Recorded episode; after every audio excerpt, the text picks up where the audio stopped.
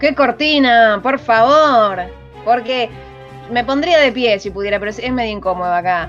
Eh, porque arranca Level Up con Eugenio Perregrini. ¿Qué nos traes hoy, Eugenio? Hoy les vengo a traer cositas hermosas que uno puede conseguir casi gratis. Digo casi porque no todas. Pero estamos hablando de Level Up y es una sección de jueguitos y cositas interactivas. Y hoy vamos a tratar sobre juegos indie.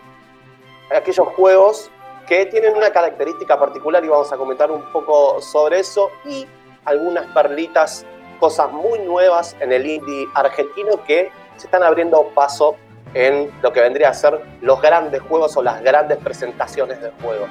Si quieren paso eso, pero antes de eso, quiero comentarles que había una noticia también que en este hoy lo que, lo que pasó fue que el equipo de esports de LOL, eh, R7, eh, le ganó el equipo chino, una de las grandes obstáculos que tenía dentro del torneo que se llama World 2020, la edición 2020 del torneo internacional de LOL.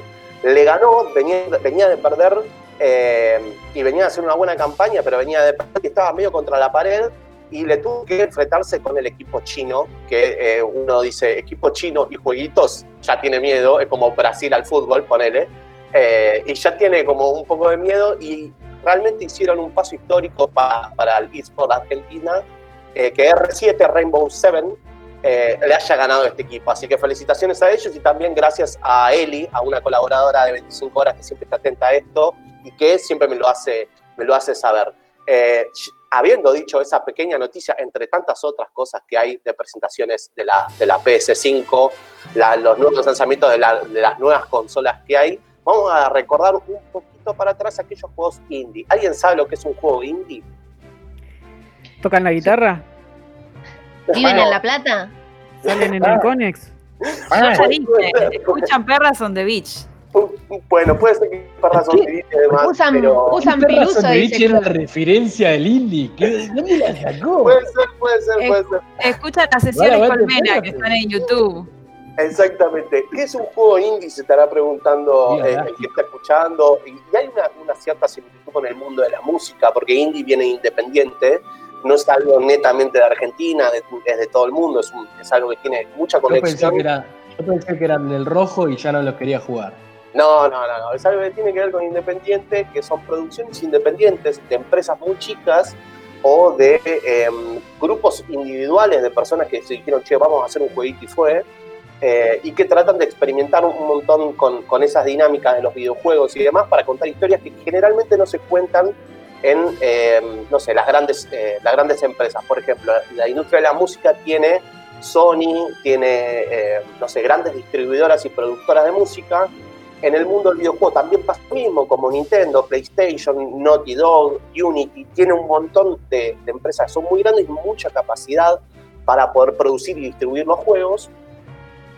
Eh, y también están aquellas pequeñas empresas en todo el mundo que hacen cosas muy, muy importantes para los videojuegos en, sí eh, y también hacen un poco de historia. De hecho, las características que tienen los juegos indie es que generalmente tienen bajo presupuesto, generalmente tienen un nivel de circulación de los productos un poco acotado porque dependen de las grandes consolas, dependen de servidores eh, que les acepten esos productos para poder distribuir la PlayStation Store o a la Nintendo eh, eh, Switch. dependen un montón, pero a pesar de esas limitaciones, tienen mayor libertad para poder contar historias. Y eso es uno de los puntos fuertes de las historias de los, de los juegos, videojuegos indie. Pueden contar historias que los grandes juegos generalmente no cuentan. Y a veces los, juegos, los videojuegos que nosotros jugamos, no sé, el Counter-Strike, el Mario, recaen siempre en los mismos lugares y los videojuegos indie van a lugares un poquito más profundos, ya sea alegres, eh, contando historias melancólicas, ya sea eh, experimentando o teniendo mayor libertad para experimentar con las mecánicas de juego. Esa es una virtud también dentro de, las imposibilidades técnicas, dentro de las imposibilidades técnicas, ya sea en cuanto a la estética o, a la mecánica del juego, la jugabilidad, el, videojuego indie encuentra ese equilibrio que hace de la limitación una virtud y genera una estética particular, eh, no sé, quizás los videojuegos con, no son los videojuegos con los mejores gráficos del mundo, pero que esos gráficos generan una estética muy bella por ejemplo, en un juego muy famoso, muy famoso de indie, justamente, eh, que se llama Journey, que se llama, es como viaje eh, traducido. Acá el Perry se me va a enojar un montón por la traducción. No te preocupes, Es- Jenny. es Journey. Eh, es un juego desarrollado por That Game Company eh, en el año 2012, si no recuerdo mal, y fue elegido por, uno, por varias revistas especializadas en videojuegos internacionales como el mejor juego del 2012. Y es un videojuego que no tiene la gran producción realmente. Eh, es un juego que cuenta una historia maravillosa con una música interactiva que da grandes saltos en ese ámbito y de hecho la banda sonora que, hace, que, que hizo ese juego fue nominada a un Grammy eh, y fue considerada una de las mejores bandas sonoras en, por un medio, en un medio visual de ese año.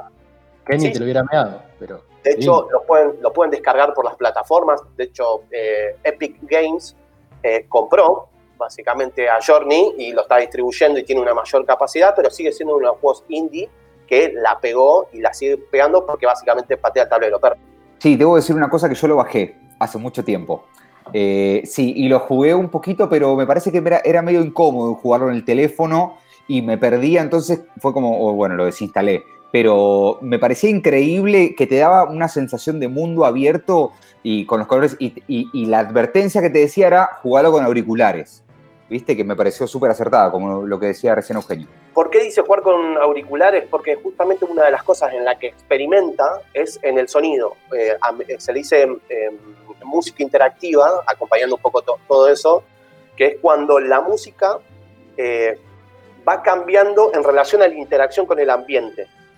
Haces un salto o tocas algo, la música cambia y varía en relación a eso. Es un juego bellísimo que hasta el día de hoy sigue siendo como uno de los ejemplos de los grandes juegos indie. Otro juego indie muy piola eh, es Bride, se pronuncia Bride y se escribe Bride, si lo quieren buscar. Es un juego de plataformas en 2D, de scroll lateral, o sea, como el Mario, si se quiere, eh, que tiene una historia recontra retorcida, que parece un juego recontra naive, pero cuenta una historia muy zarpada, psicológicamente es, es algo para analizar y también lo pueden bajar, eh, creo que este creo, creo que está eh, gratis o creo que hay que donar un poco a, lo- a los desarrolladores, pero no, no sale demasiada guita. Eso es otra de las ventajas, tampoco salen demasiada guita.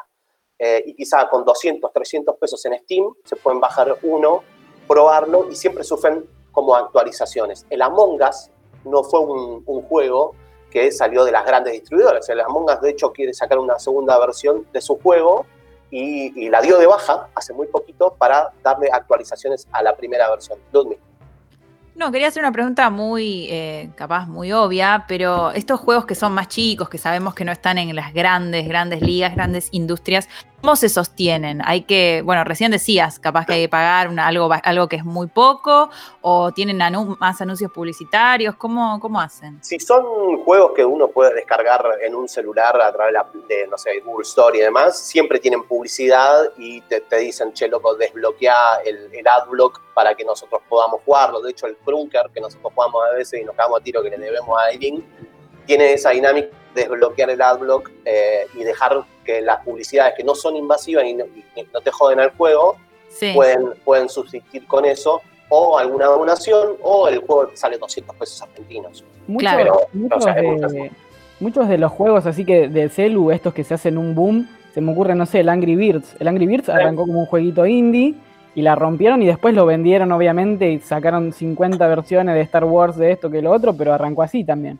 La mayoría Sí, de los juegos de celu arrancan así porque los pueden hacer cualquier loquito desde su casa. De hecho, son sencillos de ver, hay motores gráficos que se pueden reutilizar eh, de algún juego, entonces hacen sus propias versiones y las mejoran y le dan su propia estética y a lo largo del tiempo dan actualizaciones que mantienen como un poco viva esa rueda entre el usuario y el productor o los prosumidores, como decimos, y cómo el Ahí usuario también- también se mete. Dice, Ahí también hubo una expansión de universo, porque si no recuerdo mal, hubo una película de Angry Birds y, y, Sí, se- bueno, se qué sé forraron, yo, se forraron merchandising. claro. casos argentinos que tienen que ver con el mundo indie, que la están rompiendo, la están pegando en, en- en este ambiente, tienen que ver con dos anuncios que se hicieron en marzo de este año, el 17 de marzo, en la Indie World. Indie World es una de las grandes, eh, eh, ¿cómo se puede decir?, Eh, anunciantes de videojuegos, en este caso para Twitch, para Nintendo Twitch. La Indie World motoriza a Nintendo. Eh, un juego que abrió, de hecho, la, la conferencia fue Blue Fire, es un juego argentino eh, de plataformas en 3D y de hecho es cordobés de la desarrolladora y estudio, así que es un juego que todavía no salió, va a salir casi a fin de año y que es una desarrolladora argentina que promete bastante y casi los grandes gamers y especialistas de, en este género están comentando este juego y están con, como con ansias para que salga. Otro juego es el Quantum League. El Quantum League es también argentino, es un FPS con viajes en el tiempo. Para explicarnos un poco qué es Quantum League, hay una entrevista realizada, o sea, un podcast realizada por Press Over a Lucas Wall, que es uno de los integrantes de la desarrolladora Nimble Giant. Cruz, mándale. Quantum League es un first person shooter con una mecánica de viajes en el tiempo. Es 2 versus 2. Los jugadores compiten en una arena donde tienen que llegar al centro para eh, escorear puntos. Cada vez que juegan una ronda, el tiempo vuelve atrás y ellos vuelven a jugar con un clon de sí mismos. O sea que tienen que generar una estrategia no solo espacial, sino temporal con ellos mismos. Ahí nos decía que este FPS, este shooter, es algo experimental. Generalmente shooter es un típico Counter-Strike que te tenés que matar con el otro equipo o conseguir una bandera o diferente. En este caso, Quantum League es una especie de Counter-Strike, entre comillas, pero con viajes en el tiempo. O sea que vos, o sea, la primera ronda, te matan o matas, tenés 10 segundos y eso vuelve atrás en el tiempo para vos de nuevo meterte en el juego con tu segunda versión, con tu segundo clon. Hasta llegar a un centro para poder conseguir puntos, como dijo eh, recién Lucas. Vamos con el otro audio que nos explica un poco más sobre estas mecánicas del juego del Quantum League segundos y el tiempo vuelve atrás otra vez. Y ahora juego con una tercera versión de mí, o sea que hay dos versiones de lo que yo hice las últimas dos veces. Juego otros 10 segundos. Si en ese momento en el que el tiempo finaliza yo estoy parado en el centro, gano, gano un punto. Si no, arranca otro ciclo que juego una vez, dos veces, tres veces. y, y así. ¿Esto qué hace? Por ejemplo, em, si, en la primera, en el, si en el primer loop a mí mi enemigo me mata, yo en el segundo loop puedo matar al enemigo que me mató a mí antes de que me mate para entonces yo seguir vivo Ajá. con el primer clon. Ok. Eso es como... Ah, ok. ¿sí? O sea, se van generando diferentes paradojas temporales que yo tengo, tengo que tener en cuenta cuando eh, estoy planteando mi estrategia no solo espacial, sino temporal ahí vemos que el juego ya no es un simple shooter, sino que uno tiene que pensar no solamente la estrategia espacial, sino temporal. Y eso hace que incluso yo pueda matarme a mí mismo con mi propia bala de rondos, dos rondas antes. Es un juego que promete que incluso tiene haters dando vueltas porque todavía salió la, la, versión beta hace unos meses, una open beta hace dos meses, tuvieron 10 días para probarlo y además eh, va a salir a fin de año para la Nintendo, eh, para Nintendo Switch y para creo de la PS4. Eh, va a estar disponible, no va a salir demasiado y va a estar eh, para Steam, para computadora también. Sí, Ludwig. Turbio, turbio mal. Esto de que turbio. podés matar con vos mismo, con tu propia bala. Para crisis de los 30 no sé si aplica, ¿eh? No, no No, sé. no sé si para pandemia implica matarte con tu propia bala, no sé, pero ya con estas dos recomendaciones, eh, lo que es Blue Fire y Quantum League, tenemos dos géneros para fanáticos de los dos géneros. Juegos indie, juegos argentinos que están bastante bien, que está bueno apoyar desde, desde donde podamos. Y también agradecerle a la gente de Press Over que hicieron un podcast que si lo pueden escuchar, ahí eh, Lucas explica la programación de ese juego que es recontra difícil de explicarlo y qué mejor él para poder explicarlo. Y además la Press, eh, Pressover es una, una web eh, de videojuegos, está muy buena, así que también le recomendamos eso. Tres recomendaciones, un spam casi ahí. Eh, y los dejamos con eso, espero que les haya gustado y que jueguen juegos indie que son gratis casi. Sí. Muy bien, Euge, eh, me parece que fue así como un bombazo de, de datos buenísimos para todos los gustos, así que así finaliza un, nuevo